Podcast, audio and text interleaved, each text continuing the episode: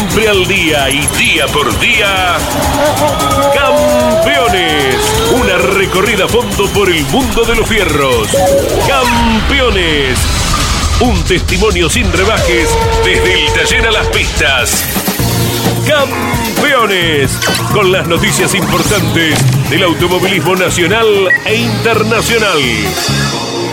Auspicia Campeones. Río Uruguay Seguros. Asegura todo lo que querés. Papier Tay, distribuidor nacional de autopartes. Shell V-Power, combustible oficial de la ACTC. Básculas Magnino con peso de confianza. Postventa Chevrolet. Agenda. Vení, comprobá. Genú, autopartes eléctricas. Fierromec Firmat, aceros industriales de calidad. Santiago del Estero te espera. Toyota Gazoo Racing, pushing the limits for better.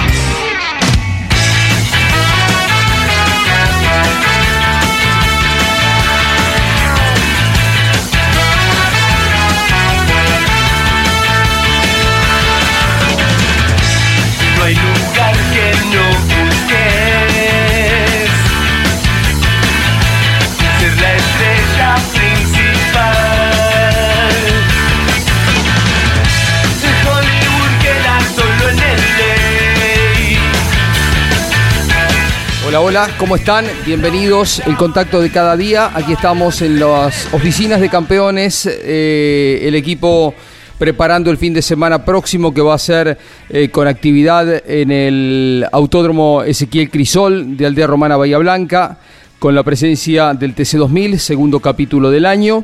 Y estaremos en La Plata también, ¿no? Porque van las pick-up y el Mouras corriendo por allá. Pero quedó mucho material, mucho material de lo que generó el automovilismo, el deporte motor el fin de semana.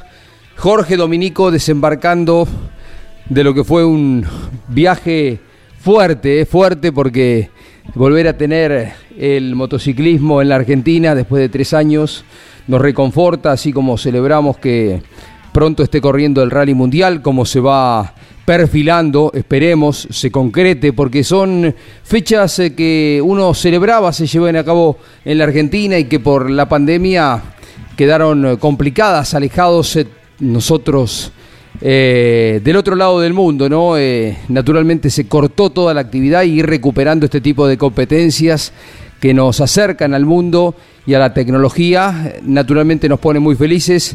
Estamos con eh, Miguel Páez, está Iván Miori. Bueno, Jorge, ¿cuántas cosas quedan eh, no para repasar de lo que ha sido el regreso de la moto a la Argentina? Sí, Jorge, buenas tardes. Ha sido una de las recuperadas competencias internacionales. El año pasado el Superbike, eh, esta temporada ya volvió el motocross internacional, que era parte del calendario siempre Argentina, y ahora eh, el MotoGP, que fue sin dudas de lo más esperado. Una multitud, otra vez, termas de Río Hondo, toda la región recibiendo a muchísima, muchísima gente. De Brasil mucha gente. Claro, eh, que varios días de incluso de viaje les toma a ellos, eh, por lo tanto eh, es, es- es un beneficio que se va repartiendo a lo largo de, de varios días, porque el fanático de, de estas carreras, la mayoría no viene en avión desde Brasil, sino que disfruta de una semana y media, dos semanas de, de andar en moto, de hacer ese tipo de travesías, se reservan esta semana para hacer las visitas y viajar con holgura como, como vacaciones y disfrutar de- del evento.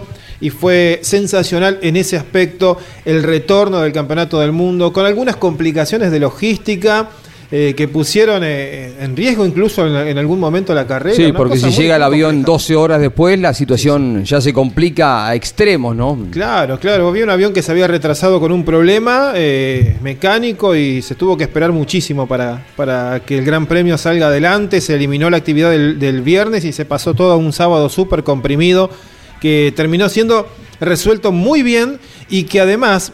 Como ese viernes no hubo actividad en carrera, se había habilitado la calle de boxes para que la gente, el Sí. público en general, de cualquier entrada que haya comprado, no importa si era de los boxes o no, pudieran ir a, a saludar a los pilotos y se generó incluso un movimiento que Dorna, la, la- la empresa que es dueña de los derechos del MotoGP, nunca había visto y ya lo está planificando para ver cómo hacer. No disgustó, ¿no? El hecho de, No, de la- dos, dos días de actividad, ¿no? La imagen, eh, la imagen de los boxes repleto de gente. Sí, fue eh, linda. fue, fue como la del podio, ¿no? Uno ve la Fórmula 1 en Monza, el MotoGP también en Italia, en Mugello, pasa esto, de que el público se va a, la recta principal y saluda a todos en el podio. Pero bueno, es una foto más en el medio de la carrera.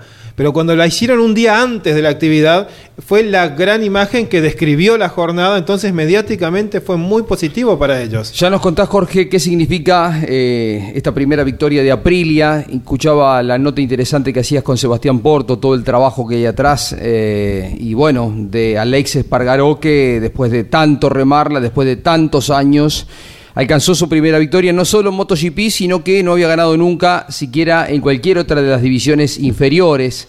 La emoción era absolutamente justificada y compartida porque uno, eh, sin conocerlo, mm, piensa todo lo que hay detrás de un logro semejante como ganar una carrera con puntos para el Campeonato del Mundo. Iván, ¿cómo estamos, Miori? ¿Cómo estás, Jorge? Buenas tardes para vos, para toda la audiencia. Eh, con la satisfacción de haber conocido personalmente el Autódromo 9 de julio. He mirado carreras, por supuesto, pero nunca había estado en este emblemático circuito donde el Procar 4000 y el 2000 eh, cumplieron con su segunda fecha del año. Una categoría que está en crecimiento, no solo en parque automotor, sino que la clave está en el espectáculo. Vendría a ser el TC viejo y es eh, muy, muy lindo ver cómo hay sobrepasos y cómo el presidente de la categoría, Adrián Ciosi, que lo comentaba en la transmisión del fin de semana, apuesta a abrir un poco más el abanico en cuanto a escenarios para que el Procar 4000 pueda visitar más autódromos. Habitualmente lo hace en el Oscar y Juan Galvez de Buenos Aires. ¿Ya lo tenían en, la- en el campeonato, en el calendario del año pasado, el circuito? ¿Se corrió en el año pasado, el 9 de julio? No. No, no, no, no. no. No. Volvió después de dos décadas. Eh, y- e incluso este autódromo volvió a tener velocidad después de mucho tiempo, más allá de los zonales habituales. Bueno, ahora tuvo la visita del Procar 4000, dos grandes espectáculos. Ronnie Cagiano ganó en la clase B. Javier Funcia, después de, de un largo tiempo eh, de inactividad en esta categoría, se quedó con la categoría mayor. En un ratito vamos a desarrollar ambas competencias. Bueno, eh, está probando Ursera, ¿no? Sí, señor. ¿Está el solo del equipo Mackin Part? Él Solito. solo, sí.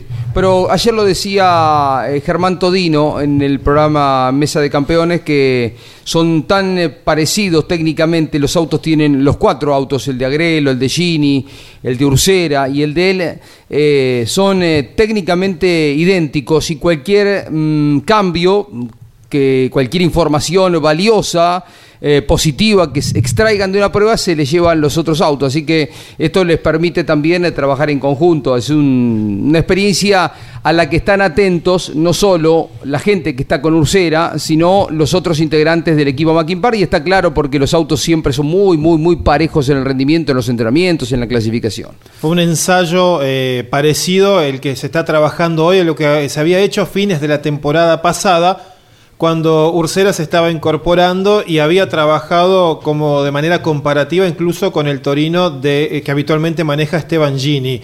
De los que tiene el Mackin Parts es el, el de menor recorrido, el de menor kilometraje, porque es el más nuevo. Y hoy es algo parecido a lo que se está haciendo también trabajando con ambos, pero el autódromo ha sido en exclusiva reservado por el equipo Mackin Parts Racing para este tipo de tareas. Comenzaron, como es habitual, muy temprano en la mañana con las pruebas de, régimen aerodinámico, las clásicas idas y vueltas en el kilómetro de la recta de La Plata, para después avanzar. Para Ursera, en lo que cuenta por el campeonato actual, es la primera de dos pruebas que tienen para realizar durante la etapa regular. Bien, dale un pie a Alex Espargaró, lo vamos a escuchar al ganador. Inmediatamente después de que hable el ganador de la MotoGP, el piloto Aprilia, Carlos Alberto Leñani, el dueño de este micrófono, toma posición y atención porque nos va a contar, porque casi en exclusiva y con esta relación que lo une de tantos años con Cacho Fangio, estuvo hablando hace pocas horas con él y las noticias son buenas de la recuperación del querido Cacho que hace 10 días, aquel sábado, eh, que estábamos nosotros en Concepción del Uruguay, nos dio un gran susto con ese impacto que se dio eh, en el circuito que lleva el nombre de su padre. A ver, algo de Alex Espargaró, ¿no? Claro, 32 años, dice él que no le quedan muchos más de carrera y, y en un momento particular, después de hablar de lo, que fue exclusivamente deportivo, eh, sobre un hecho le preguntamos que es un poco más eh, íntimo para él, el de sus, gemelos, ¿no? Cuando nació eh, en el 2019, eh, Mía y Max, la nena, Mía, había tenido un problema muy duro que tuvieron que afrontar él y, y la familia, eh, cardíaco, tuvieron que operarla, estuvo en terapia ocho meses hasta que pudieron recomponer el corazoncito de Mía, y eso, dice Alex, le terminó fortaleciendo como para seguir en carrera, intentando llegar al punto de este fin de semana, que es ganar una carrera en MotoGP. Muy bien, gracias Jorge. Y bueno, les cuento, eh, he tenido la suerte de hablar con Oscar Cachofangio, Mercedes, a su esposa, Norma, que tuvo la gentileza de ponérmelo al teléfono. Cacho salió de terapia intensiva, está ya en una sala común, se va recuperando y bueno, estuvimos charlando un minuto porque bueno, la circunstancia de su estado de salud eh, hacía de que yo no quisiera eh, que se esforzara, pero bueno, estaba muy feliz de haber eh, salido adelante, agradecido a los médicos y bueno, eh, tiene para un largo rato. ¿eh? Le colocaron un clavo en el fémur, eh, tiene fractura en una pierna, este, así que bueno, pero la va a contar, que es lo importante. Y mañana cumple eh, Cacho 84 años. 84. 84 años, mañana 6 de abril es el cumpleaños de Oscar Cacho Fangio. Hizo Oscar una Cacho travesura, ¿no? Cacho Fangio. Fangio. una travesura ¿Eh? media rara, una travesura que casi le cuesta la vida, ¿no? Sí, porque no estaba el día como para ponerse el busito. y bueno. Ya Ahí está, está, por ya suerte. pasó ahora lo importante Sí, que no fue Cacho fuerte el golpe, se pero puede bueno. recuperar totalmente. ¿eh? Sí, no fue fuerte el golpe, pero lo suficiente como para Sí. que te se, Sí, se una mueva persona grande, Jorge. ya Mm. Cualquiera de nosotros, eh, me a la edad de Cacho o la edad mía, un golpe no es lo mismo que a los 40 o a los 50 años. Mm. Y ¿no? nos decía el hermano Juan que las costillas, que es una zona dolorosa Sí. y que no se a- simplemente se sueldan solas. Solas, claro. Entonces es un eh, permanente dolor. Pero bueno, hay que ac- acompañarlo con analgésico y lo importante es que puede, puede ya ir camino a la recuperación, ¿no? Muy bien, estamos en Campeones Radio. Lo escuchamos a, a Espargaró, ¿no? Que lo prometimos. ¿eh? Bueno, el ganador. eh, esta noche está Claudio Daniel Leñani con Campeones News por el Canal TV.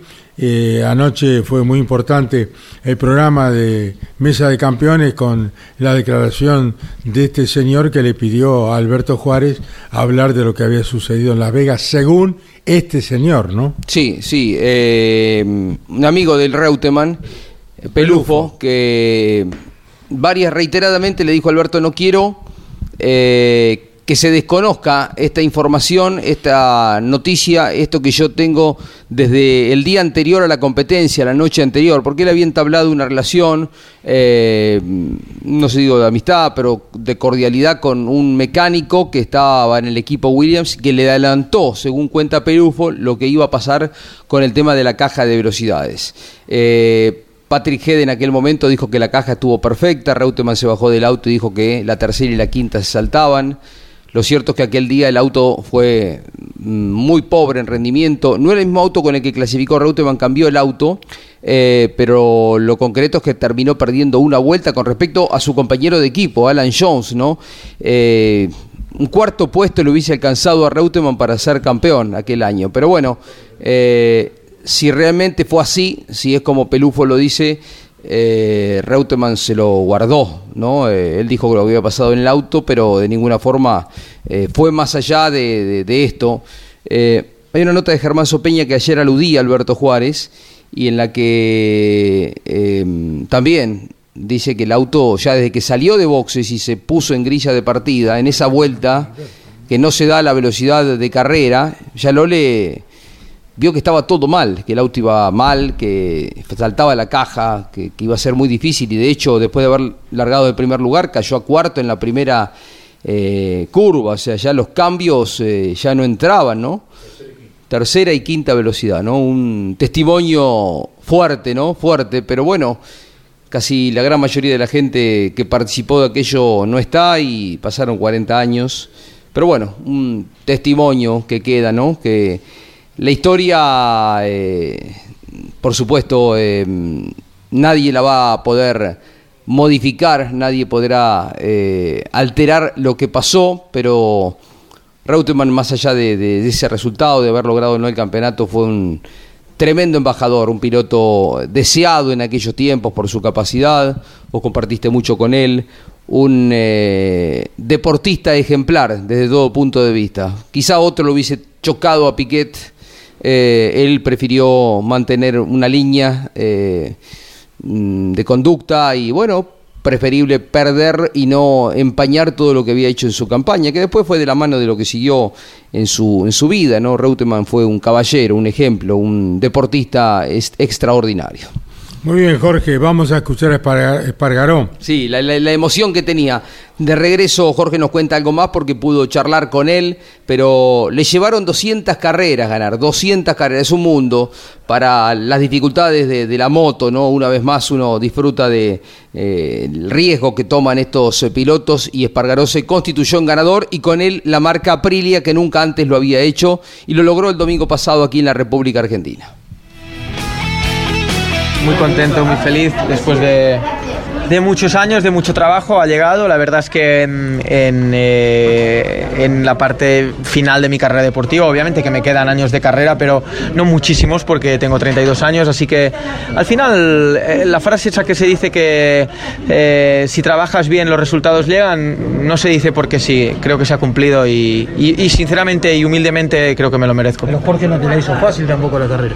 No, sin duda. Pensaba que no, nunca es fácil ganar en MotoGP, pero pensaba que sería un poquito más fácil, que sería un poco más competitivo. Pero después de Moto 2 y del calor que hacía hoy en Termas, la pista patinaba muchísimo. He tenido que cambiar bastante la electrónica de la moto en carrera, intentar entender lo máximo la tracción. Y siempre es más bonito que se ha peleado. El primer podium fue difícil, la primera victoria ha sido difícil, así que feliz. ¿Crees que la situación que han vivido como familia en los últimos años y con Mía los ha fortalecido a ti personal, pero también en lo deportivo, como para este loco? Bueno, nos ha unido más como familia, es, mi, pilar, mi, mujer y, mis hijos. Creo que para todo, padre, sin duda lo es, pero yo creo que en mi caso lo es más. Soy una persona muy pasional, estoy súper, súper unido a mi familia y ellos son, mi fuerza y mi motivación. Si, si ya te digo que si, si no hubieran nacido los gemelos y, sin duda que ha sido difícil con mi hija, pues quizá no estaría aquí, no habría seguido corriendo porque no habría tenido esa energía positiva que, que me transmiten en sobre todo eh, los años, el primer y segundo año que nacieron, que fueron muy difíciles para mí en Aprilia, así que sin duda es en gran parte gracias a Laura y a ellos. ¿No has hablado con ellos aún? He podido, he podido hablar con ellos, con mi mujer, ellos dormían porque mañana tienen, tienen cole temprano y es tarde en, en- en Europa, en España, pero, pero sí. Fue la palabra de Alex Espargaró, el español que ganó por primera vez en la MotoGP en la carrera que se disputara en Termas de Río Hondo por el Campeonato Mundial. Profesor Alberto Juárez, un gusto saludarte, muy buenas tardes. ¿Qué tal, Carito? ¿Cómo te va? Buenas tardes. Qué, valor humano, ¿no? De, de este muchacho. Eh, escuchaba la nota que hizo Jorge y realmente uno todavía valora mucho más porque ganar después de 200 carreras en una categoría como es eh, la MotoGP, eh, que tiene 250 caballos transmitidos a través de, esa ruedita tan finita, ¿no? En la parte de atrás y que entregan semejante espectáculo y lo que decíamos ayer en mesa, Carlos, eh, realmente en muy pocos deportes de alta competencia, cuando eh, ocupan un podio y los tres del podio se abrazan con una alegría mm, efusivos eh, realmente, pero pertenecen a tres marcas distintas de las que compiten en la categoría y a tres equipos distintos, ¿te das cuenta? Entonces eso habla a las claras de un valor humano tremendo eh, que se disfruta en la moto, porque la moto dentro del deporte motor es donde eh, el hombre es más que la moto, eh, o más que la máquina. Claro. Y, y por ello realmente se disfruta, ¿no? Además, eh, Caíto, Alberto, eh, quiero rescatar la tranquilidad que tuvo Alexis Espargaró, porque ya lo venía diciendo Jorge el sábado, lo dijeron el domingo a la mañana en la transmisión, por ritmo, porque había hecho el, sido el más rápido, pero demostraba tener una moto en condiciones de ganar. Haber perdido la posición de, de líder cuando se larga la carrera, ¿acaso otro lo puso puesto más intranquilo porque eh, se sabía, el- tenía la herramienta, pero fue paciente y hubo tres intentos, tres intentos en alguna pasada de largo después de la larguísima recta que tiene Termas y finalmente cuando faltaban cinco vueltas, esa maniobra que es muy precisa para capturar la primera posición, ¿no, Domi? Porque esa maniobra, si, si uno la interpreta eh, simplemente, uno dice, bueno, se pasó de largo en la frenada y no es tan sencillo. Él si hubiese querido, hubiese puesto más presión al freno y hubiese doblado mucho mejor. Pero cuando uno aprieta el freno en ese momento, lleva todo el peso a la rueda delantera y hubiese consumido un caucho que al final de la carrera le hubiese hecho falta. Él dejó ir la moto todo lo que pudo, no, no forzó eh, volcarla además, porque además a veces se te cierra la dirección y, y vas al suelo de trompa, claro. como le pasó a Paul Espargaró.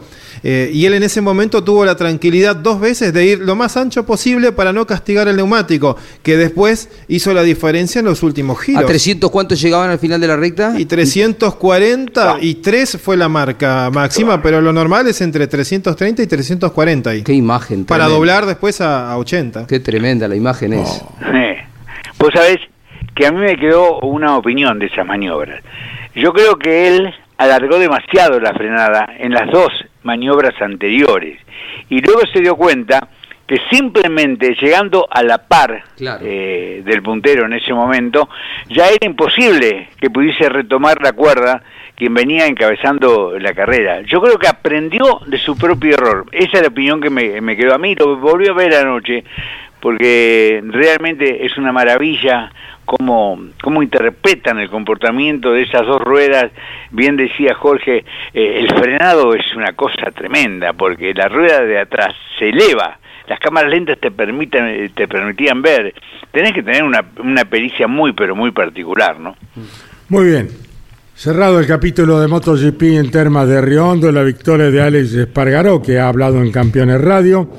Y ahora vamos a profundizar lo que ayer en Mesa de Campeones por el Canal TV anunciara Alberto Juárez.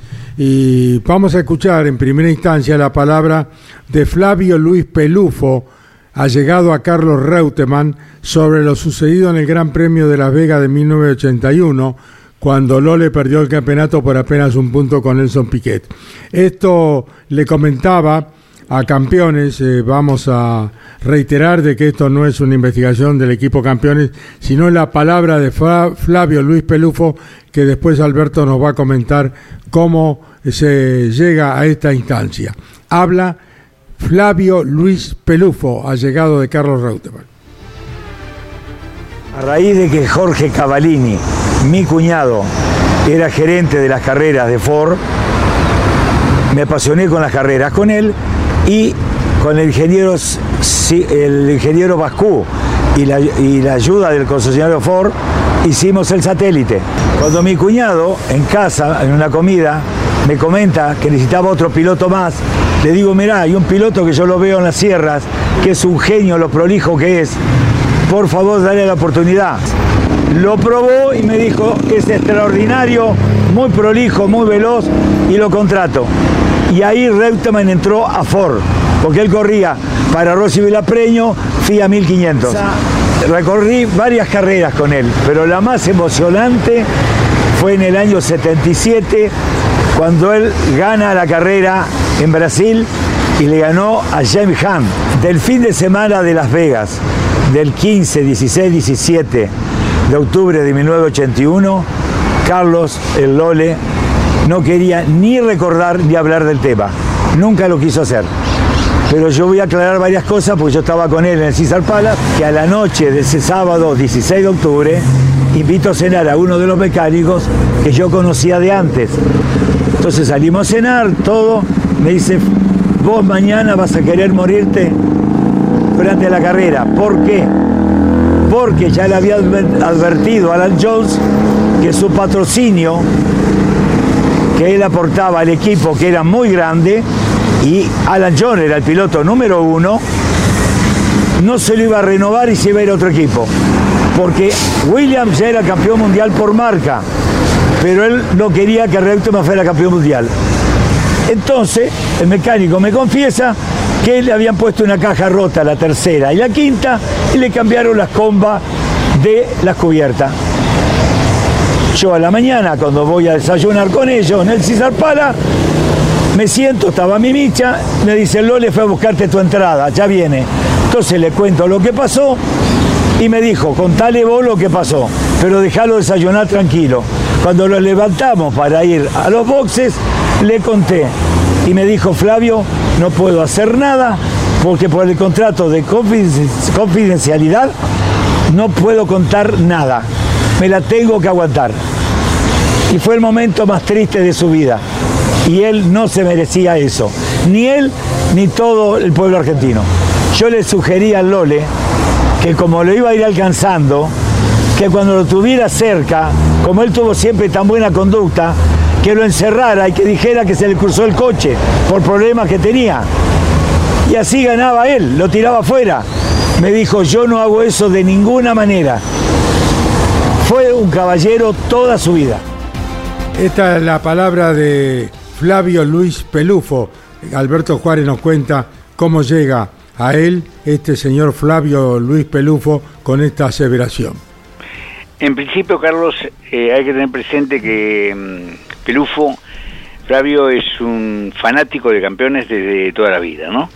Es un hombre que en el automovilismo, mm, digamos, ingresa por, o se, se involucra a través de Jorge Cavalini, vos lo tenés más presente incluso tanto como yo, era el gerente de competición de, de- de los concesionarios Ford, un momento donde Ford tenía un gran apoyo, era tremendo el apoyo que le daba al automovilismo, la época de los Falcon Angostado, Oscar Alfredo Galvez era de pronto el, ejecutor de- deportivo de los pilotos y demás, y bueno, eh, en función de eso mm, aparece esa relación que es anterior, porque Pelufo fue en su momento con Bascú los que empezaron y construyeron el satélite, un auto de sport prototipo que tenía la particularidad de llevar un alerón en el borde de fuga de- del techo y que era móvil, se podía accionar. Lo el acompañante que en ese momento eh, tenía intervención en el sport prototipo, en el turismo de carretera,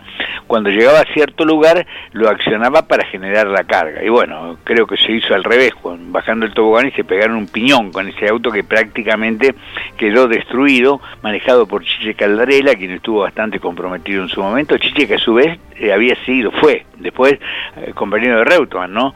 Dentro del equipo de Fórmula 2. Ahí viene el contacto y él bien refleja que mm, eh, ese quien, eh, digamos, de alguna manera propone a Carlos Reutemann junto con Oscar Alfredo Galvez para que forme parte del equipo. Él siempre recordaba campeones porque y en, y en mi persona especialmente porque le había hecho una nota yo en la época de ese auto.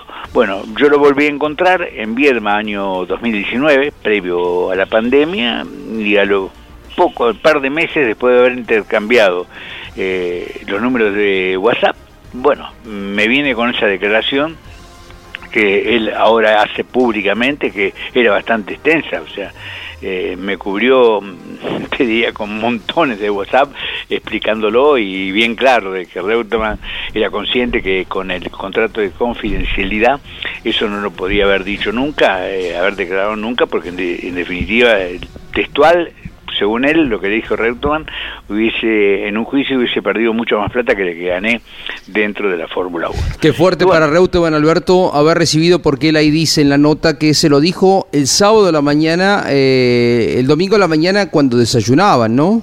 Exactamente. Eh, qué, qué fuerte, porque ni mi Micha, su señora, dijo, no, decíselo vos, cuando le, Claro. le adelantó Pelufo lo que tenía como información de la noche anterior cuando cenó con un mecánico que había conocido, decilo esto por favor, profe, eh, había conocido en la época en que vinieron a correr aquí en Argentina, la Fórmula 2. Exactamente, eh, lo había llevado al, al autódromo y bueno, todo esa- ese contacto eh, entre ellos, eh, no sé por qué, fueron a cenar la noche previa a la carrera y el hombre se lo comentó. Bueno, pero al margen de todo esto, mm, ayer también hacía mención Carlos Alberto dijo que Orlando Ríos eh, le dio otro panorama, ¿no? Y bueno, pero también pensándolo bien, Orlando en ese momento un periodista encargado de prensa del equipo Williams, yo me pregunto si él sabía que Williams había hecho eso, siendo el vocero periodístico de Williams, ¿lo hubiese dicho? Obvio que no. Eh, el contrato de confidencialidad que tenía Reutemann, que tienen normalmente los principales ingenieros de diseño, y que tiene por supuesto un periodista, porque te imaginas que si yo hago periodismo dentro de un equipo de Fórmula 1, tengo que tener algo que me, me limite, porque pues no puedo transmitir todo lo que allí ocurre. Eh, y después, creo que revisando archivos, que en Google está, mm, lo compartimos, lo viste, Jorge, Sí. eh, hay tres cosas que son, para mí, de pronto, sin que yo crea que fue eso, porque hoy no lo puedo, si yo hubiese estado ahí y lo hubiese visto, seguramente te digo que lo, lo hubiese comunicado, porque siempre uno trata de ser eh, fiel a ese principio que tenemos en campeones de, de comentar, eh, eh, digamos, informar lo que realmente comprobamos, lo, hubiese dicho.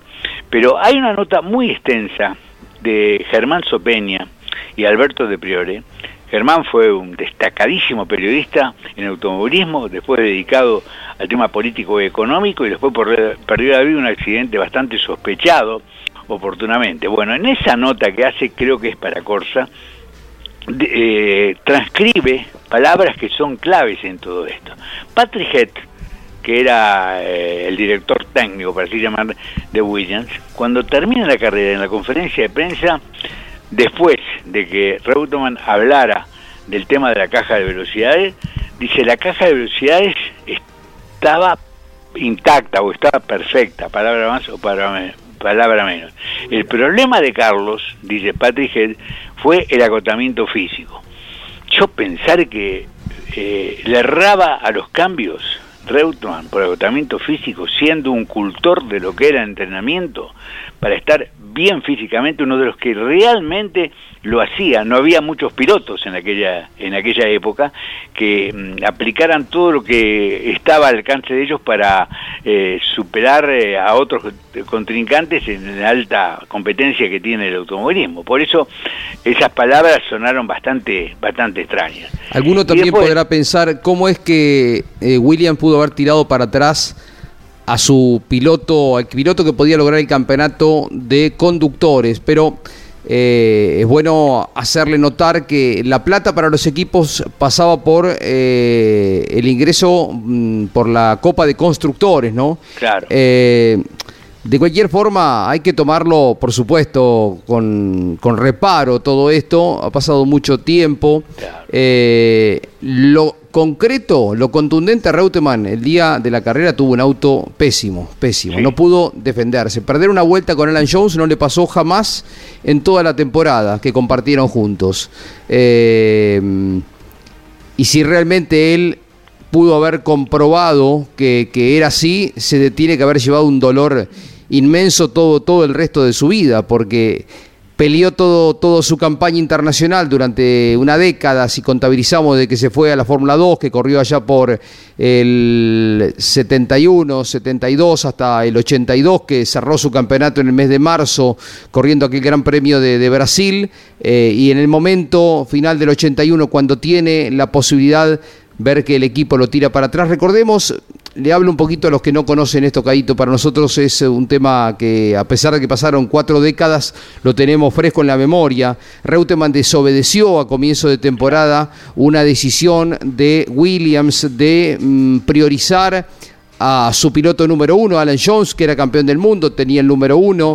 En Brasil, cuando le muestran ese famoso cartel eh, que decía Jones Reutemann, y lo obligan a Lole a levantar, y Reutemann eh, dijo, no vi el cartel, no vi el cartel, siguió adelante, recuerdo al poquito tiempo se corrió en la Argentina, eh, había carteles invertidos que mostraban, decían Reutemann Jones, obviamente que con mucho cuidado se llevó adelante el campeonato, pero si algún resquemor le quedó a Williams y se tomó revancha, flor de eh, mala persona, ¿no? Fue, pero bueno, eh, reitero, me parece que está bueno acercarlo porque este hombre quería decirlo, quería decirlo. Ahí está el micrófono, ahí está la, cámara que se mandó para que pudiera tener el, el testimonio concreto con él, poniendo la cara como corresponde, hasta dando su número de documento, ¿no, profesor? Sí, sí, sí, se hace responsable eh, de todo lo que él eh, dijo. Eh, e incluso me dio mayores posibilidades, pero yo no quise transcribir nada, Jorge, porque prefería eh, que él lo dijera. De hecho, viajó desde el exterior hasta acá para, para hacer la nota. Pero sigo con la otra nota, le- la de Germán Supeña, donde él transcribe lo que le comenta Reutemann a Germán. Dice que cuando va a la grilla de partida, ya se da cuenta que el auto no doblaba bien hacia la izquierda, que estaba subvirante, que iba de trompa y que además le costaba colocar eh, las marchas de la caja de velocidades. Y esto está también documentado. En la misma grilla de partida levantan la carlinga del William. ¿Para qué? Para verificar si no se habían eh, quedado fuera de lugar el montaje de un resorte de suspensión. Y no encontraron nada. O sea, el auto estaba armado tal cual quedó armado después de las pruebas libres que en aquel momento existían en la Fórmula 1. Incluso también transcriben eh, Sobeña y, y Del Priore en esa nota que Reutemann entre la eh, prueba libres y la carrera encuentra que los mecánicos habían desarmado la caja. Entonces él pregunta por qué habían desarmado la caja. Dice, no, para tener más seguridad, para eh, no tengamos inconveniente con ella y si es necesario vamos a cambiar algún engranaje. Eso a Reutemann también le quedó, le quedó en la cabeza cuando entró Claro. y no, no, eh, se dio cuenta que los cambios tenían dificultad. Bueno, pero son alternativas que pudieron ser ciertas, pero que hoy nadie las puede demostrar totalmente, Jorge. Yo creo que... Es muy sospechoso todo lo que le pasó a él. me parece que fue fue bueno eh, Sí, ponerlo, ¿no? cl- claro que sí. Porque de alguna manera es algo que mucha gente que no conoció todos estos hechos se da cuenta que Reutemann pudo ser campeón del mundo. Sí, fue muy sospechoso. Encima, Caito, en esa carrera Piquete estaba con una dolencia física y apenas estaba con, con eh, muy- sí, afiebrado y apenas dice que eh, apenas pudo manejar el auto y terminó en un pobre quinto puesto. O sea, sumó dos puntos Piquet. Reutemann terminó séptimo perdiendo una vuelta y queda fuera de la zona de puntos. Sumaban hasta el sexto. Era la época de 9, 6, 4, 3, 2, 1. R- Piquet suma dos puntos, Reutemann no suma nada y por esa mínima diferencia re- eh, se invierte la posición en la que habían llegado. Reutemann estaba un punto arriba de Piquet, creo que era 70-69, y termina perdiendo el campeonato del mundo por un punto. Eh, Williams no, no le dio el auto que, que- o sea, No. por impericia, eh, nunca se sabrá si hubo mala intención, mala fe, pero no tuvo Reutemann el auto para correr, definitivamente fue así, ¿no? Eh, parecía como que después se bajaba, Lole siguió, hizo dos carreras, corrió Sudáfrica, terminó segundo, fue a correr a Brasil, esto le contamos a la gente que no lo vivió y que le acercamos alguna información adicional, después de la segunda fecha, eh, final de marzo, justo antes de, de la época de, de las Malvinas, porque fue marzo Claro. del 82, se toca con el Lole, se termina la campaña en Brasil y ahí se baja del auto. Y después te confesó una cosa, Caito, porque esos tiempos eran muy eh, mm, trágicos para la Fórmula 1. Reutemann perteneció a una generación donde quedaron muchos en el camino. Eh, Ronnie Peterson, eh, mm, se, ma- se mata también Peter eh, Rebson, eh, se, se mata también François Sebert, eh, Tom Price, se quema Niki Lauda, queda hemipléjico eh, Clay Regazzoni. Una época donde el riesgo estaba ahí, ahí, latente todo el tiempo. Y, y Mark Mark Donahue, por, Austria por citar yo alguno. ¿no? Claro, estabas en Estados Unidos, ¿no. Caito? Cuando se decapita No, no, Mark- en Austria fue. En Austria, El Gran Premio de Austria fue Mark Donahue, Sí. que era norteamericano. ¿no? claro. La, la mujer hizo un juicio eh, al dueño de los cascos, ¿eh? ¿Así? Sí, porque dice que el golpe en la cabeza, el casco no había resistido el impacto. Hmm. No Bueno. sé en qué quedó después todo eso. Sí. Épocas muy, muy difíciles, Claro. ¿no? Las que atravesó Reutemann en su campaña en Fórmula 1. Alberto. Bueno, y así fue el tema este. Reutemann siempre dijo, es más, una comunicación que, que tuve con él cuando me animé a decirle que había recibido ese informe por parte de Perufo, me dijo, eso ya pasó. Y sabedor de que al Lole no le podías repreguntar cuando era tan terminante con eso, eh, ni me, me animé a decirle una palabra más. Eso ya pasó, listo. Y quedó bien claro que él no, como siempre, no iba a hablar de ello. Y te, te agrego otra muerte que eh, de aquella época que dio el único campeón Morten que, que tiene la Fórmula 1, ¿no? La de Jochen Rindt. Eh, para mí el piloto más rápido de la historia y que los autos eran muy pero muy muy complejos de manejar y con unas condiciones de seguridad que no tienen nada que ver con las de ahora. Eh, fíjate que el, el chico Schumacher se pegó un palazo hace muy pocos días y salió indemne. Después estuve viendo la carrera dentro del equipo ¿no? bienvenido sea la seguridad en ese aspecto. Bueno, Alberto, muchas gracias por el informe de este señor Flavio, Flavio Luis Pelufo, que fue el que manifestó todo lo que acabamos de escuchar, ¿verdad?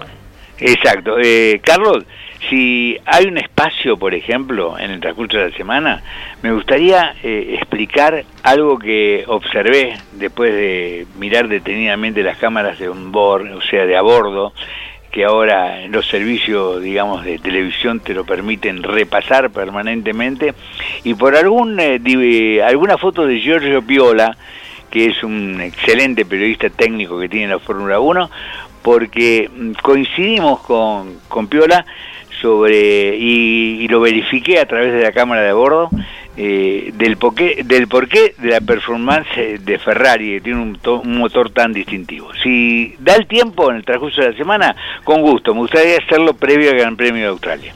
Con mucho gusto, Alberto, te vamos a escuchar entonces mañana con esa reflexión, ¿eh?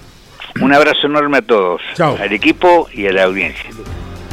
Alberto Oscar Juárez. Bueno, Pablo Culela estuvo en la primera fecha del TCR sudamericano en Velocità, en Brasil. Pablo, te escuchamos en Campeones Radio. Buenas tardes. Pablo. A ver.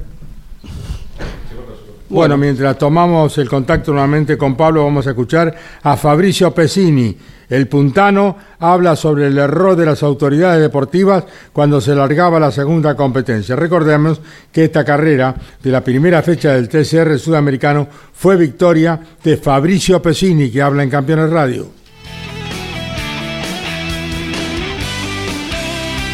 Cuando un auto abre la puerta es largada demorada automáticamente. Eh, yo no muevo mi auto de la grilla, no muevo de mi cajón.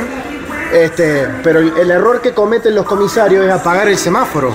El semáforo se tiene que mantener en rojo y poner cartel de largada demorada o no, pero el semáforo nunca se tiene que apagar porque hay un auto con la puerta abierta.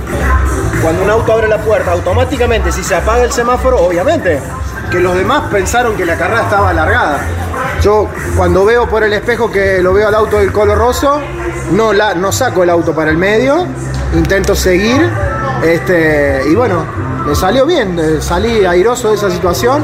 Y en otro momento te encontraste con ese auto de, de Figueiredo ahí este, detenido en la pista, los dos banderilleros trabajando cuando estaban las banderas verdes en el sector. Mi ingeniero me, me dice auto parado en la curva 7, yo ya sabía, pero nunca me imaginé encontrármelo en el medio de la calle, porque no había banderas amarillas, y encima con una camioneta y gente. Y yo vengo haciendo una maniobra de sobrepaso sobre Pablo Otero. Podría haber sido un, Un desastre. desastre, porque Sí. si nosotros nos tocamos en esa maniobra o algo, alguno de los autos hace un trompo y, y los llevamos por delante a ellos. Gracias que, a Dios no pasó nada, suerte, te volvés no feliz nada. a San Sí. Luis con toda la familia, con quienes compartiste un lindo fin de semana. un segundo puesto y un primero, así que más no, no pedir. Eh, viene un lindo año por delante con un gran equipo, un gran grupo de gente, así que esperemos poder divertirnos y hacer buenos trabajos como hemos hecho hoy. Fue la palabra del ganador del TCR sudamericano en Velocità Brasil, el puntano Fabricio Pesini. Ahora es turno de escuchar a un cordobés. Entrega su punto de vista luego del inci- incidente provocado en la final del TCR sudamericano en Brasil, el cordobés Juan Ángel Colo Rosso. La verdad que todo muy, muy bizarro es la palabra. Muy bizarro todo. Eh, ya desde ayer que me tapan la vuelta de Paul y no, no hubo ninguna reprimenda para la persona que lo hizo. Y hoy, bueno, to- rarísimo todo. Eh, Franco abre la puerta del auto, dando señas de que tenían algún problema y largaron igual la carrera. Obviamente yo ante la, la posibilidad de perder posiciones largué y Rey, no sé qué hizo, me llevó puesto, me destruyó el auto y, y abandoné. El que se lleva la peor parte soy siempre yo, porque me, no sumo puntos, gana Fabri, todos suman puntos menos yo, así que bueno, me parece que vamos a tener que primero ser mucho más agresivo, eh, porque indudablemente es así como se manejan acá, y segundo empezar a andar mucho más rápido para empezar a ganar todas las carreras que podamos para alejarnos del campeonato. Te vuelvo a decir, la palabra ideal es bizarro, es muy bizarro porque se largó, no pasó nada, o sea, pasó como si hubiese sido un incidente de carrera normal cuando no lo fue, y, después toda la carrera fue rarísima. Eh, no sé, no, no, no sé bien cómo se maneja ese tema, pero indudablemente la persona que estaba a cargo no sabe nada de automovilismo, eso está más que claro. Así que bueno, ahora a focalizarnos en lo que va a ser Interlagos, el auto está muy firme, eh, tengo una gran dupla, así que vamos a ver si podemos ganarla. Es el objetivo, por más que tengamos kilos tenemos que ganar y ya empezar a ver cómo funciona el auto con kilos porque creo que va a ser para todo el año. Fue la palabra de Juan Ángel Rosso, que corrió en Velocità, Brasil, el fin de semana, transmisión de Pablo Culela en Campeones Continental y Campeones Radio. Bueno, saludamos a Claudio Nanetti, hoy cumpleaños, ¿no es cierto? Nuestro Claudito compañero Nanetti. Claudio Nanetti, sí, ¿no? sí. Así que feliz cumpleaños a Claudio Nanetti, y no sé cuántos cumple, pero... Sí, de periodista, de- de técnico en Campeones. Así que, bueno, pero está vigente, está bien el hombre. Así que muchas felicidades a Claudio Nanetti, feliz cumpleaños en su día. ¿eh?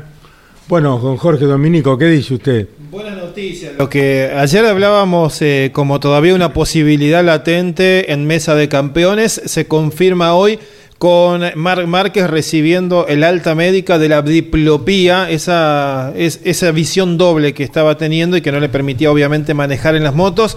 Se perdió el Gran Premio de Argentina, se había perdido también la carrera de Indonesia porque había tenido el accidente que le generó otra vez eh, esta diplopía en la mañana previa a correr. Y hoy ya está entrenando en España con una Honda CBR de calle para ver eh, su sentimiento y tiene la autorización para viajar en avión a Estados Unidos. La próxima semana, en cinco días, Mira. estar arriba de la moto. Si los médicos de- del MotoGP le permiten, va a estar allí manejando otra vez en un circuito que además se siente siempre como en su casa, sido el dominador absoluto siempre. Justo nos calzó a nosotros porque Claro. por lo menos en Indonesia llevó parte- adelante parte del fin de semana, se perdió la carrera y ahora vuelve en Estados Unidos, o sea que la única ausencia total de un fin de semana va a ser el Gran Premio de Argentina, ¿no? Una pena, pena. haberse lo perdido, pero ojalá se pueda recuperar porque decíamos días atrás, Caito, es un chico que uno lo ve tan sano, tan eh, Buena auténtico, persona, ¿no? sí, siempre buen talante, siempre contestando muy bien a todo el mundo. Jorge ha hecho varias entrevistas, pero siempre es agradable al trato. Y tantos golpes que ha tenido que, bueno, eh, con todo el talento que tiene, con esa enorme capacidad, Márquez es un distinto y ojalá pueda volver y de a poquito recuperar esa confianza que un piloto de moto necesita, ¿no? Porque, como bien decía Alberto, es un deportista que necesita estar bien, eh, que otra vez recuperar la confianza para no caerse. Cada golpe de él ha sido tremendo en los últimos tiempos. Claro, él, tiene un, un estilo de manejo muy agresivo, de estar siempre muy al límite y lo que siempre ha sido esa fortaleza para ir adelante rápido, creo que es de los que mejor ha vuelto de cada lesión porque siempre volvió al máximo y eso le jugó en contra porque todavía aparentemente como para eh, terminar de, arreglar este problema con el nervio óptico que, cada vez que sufre un golpe fuerte le afecta la visión do- doble, necesita ir un poquito más despacio. Tal vez eh, pensar mucho más eh, en los entrenamientos y en la carrera y no ir siempre en busca del límite porque le, le juegan contra eh, como perderse dos carreras enteras de tres que van en el año, ¿no? La noticia entonces de ahora es que fue dado de alta y corre. Está probando hoy, viaja a Estados Unidos, será revisado en Estados Unidos para tener la confirmación de los médicos de MotoGP para correr el fin de semana. Bienvenido, Max Márquez. Bueno, estuvo en Velocità, Brasil, con el TCR sudamericano. eh, relató para Campeones Continental y Campeones Radio Pablo Culela la victoria de Fabricio Pesini. Te escuchamos, Pablo. Buenas tardes. Hola, Caguito, ¿cómo le va? Buenas tardes. Eh, la verdad que me encontré con una categoría muy interesante desde lo técnico, desde lo deportivo. Eh, yo había estado ya en una carrera del TCR cuando acompañaron al Top Race el año pasado en Concepción del Uruguay, pero me, me pareció, o por lo menos me llevé una impresión de ver al TCR sudamericano más fortalecido, eh, mejor presentado inclusive de parte de los equipos. Eh, 15 autos hubo en esta primera fecha. Yo creo que, y es lo que esperan las autoridades, que más, más rápido que, que, que lento este, el proceso lleve a que haya 20, 22 muy, muy pronto. Y, y uno tiene que, que, que destacar que además las carreras fueron buenas, este, porque a pesar de no ser por ahora muchos vehículos, carreras y el espectáculo fue fue bueno, fue entretenido tanto en la primera competencia como como en la segunda. Obvio que no se puede soslayar lo que todo el mundo está comentando, porque el todo el mundo vio también aquí en la Argentina a través de la televisión de los desaciertos de las autoridades deportivas, ¿no? En la segunda carrera, que en definitiva eh, empañan un poco todo lo otro, pero tampoco eso debe debe tapar, repito, lo que me parece se, se está haciendo en una etapa de absoluto crecimiento, porque es la segunda temporada esta, es una categoría que nació justo en plena pandemia y que eh, entiendo se va a estar desarrollando este año con su periplo de carreras por el Brasil, luego por la República Oriental del Uruguay y ya después cerrando el campeonato en la Argentina, donde mm, casi con seguridad se corre en Termas de Río Hondo, en el Villicún, en San Juan, y hay que ver si la tercera de las fechas previstas en nuestro país puede ser el Autódromo de Buenos Aires o bien Salta, que tendría alguna posibilidad de, estar recibiendo la especialidad continental, Caito. Bueno, muy bien, Pablo. Gracias por tu informe. De Iván Miori quiere formularte alguna consulta, Pablo Culela. ¿Cómo te va, Pablo? Justo recién, hace instantes, escuchábamos la palabra de, mm, Juan Ángel Rosso y, y también de Fabricio Pesini. Eh, en esto que marcabas, ¿no? La, la falta o la falla por parte de las autoridades deportivas al momento de largarse la segunda competencia, en donde uno de los autos que integraba la primera fila abre la puerta y aún así se apaga el semáforo, pero eso dio a entender a los pilotos que, que se lanzaba la competencia. Claro, claro, por eso decía recién y, dividía la cosa, eh, Iván, ¿cómo te va? En dos, ¿no? En lo que es la categoría técnicamente, en, en, en una especialidad donde se está poniendo el foco con, con mucho trabajo para, para su propio crecimiento y la verdad que en ese sentido lo que pasó en Brasil en velocidad en esta primera fecha no, no, no le hizo nada bien. Eh, el tema es el siguiente, las autoridades eran todas brasileñas, director de la prueba, comisarios deportivos, lógicamente todos eh, el equipo de oficiales de pista, y, y esta es una categoría que es fiscalizada por Codasur. Lo que pasa es que Codasur este, habla con cada una de las federaciones, en este caso de Brasil, y Brasil es quien se termina encargando de, poner a las autoridades. Bueno, la CBA, la Confederación Brasileña de Automovilismo, lo que acostumbra hacer es que sean gente del lugar quienes eh, dirijan o tengan a su cargo el controlor de la carrera. No, yo ayer en Mesa de Campeones citaba un ejemplo, un ejemplo cualquiera. Si la carrera fuese en San Juan, en Salta o en Misiones, que haya no gente directamente de la CDA del ACA enviada desde Buenos Aires, sino este, salteños, sanjuaninos o, o misioneros. Y, y bueno, eso pasó con gente de esa región, con gente local, que yo no sé cuánto pueden estar este, o sinceramente no sé qué sucedió, porque la verdad no lo ves ni en personal a lo que a lo que vivimos y todo el mundo se agarró a la cabeza y, y se vino muy muy preocupado porque es algo que no se puede volver a repetir. Esta situación de la largada, donde Farina tiene la puerta abierta 15 segundos, 15 segundos, y se ve en primer plano encima en televisión porque estaba largando en primera fila. ¿Cómo no lo ve nadie? ¿Cómo largan igual? Increíble. Eh, eh, al estar en primera fila estaba allí ubicado, elevado eh, el largador con un auxiliar y, uno no ve ni bandera amarilla siquiera, o sea, hacen flamear la bandera verde. Y por si fuera poco después, aquel otro incidente en la curva 7 donde se tocan dos autos, uno queda en la mitad de la pista detenido, entra la camioneta de rescate, entran dos personas de a pie para enganchar con la línea el vehículo y nunca neutralizan la carrera.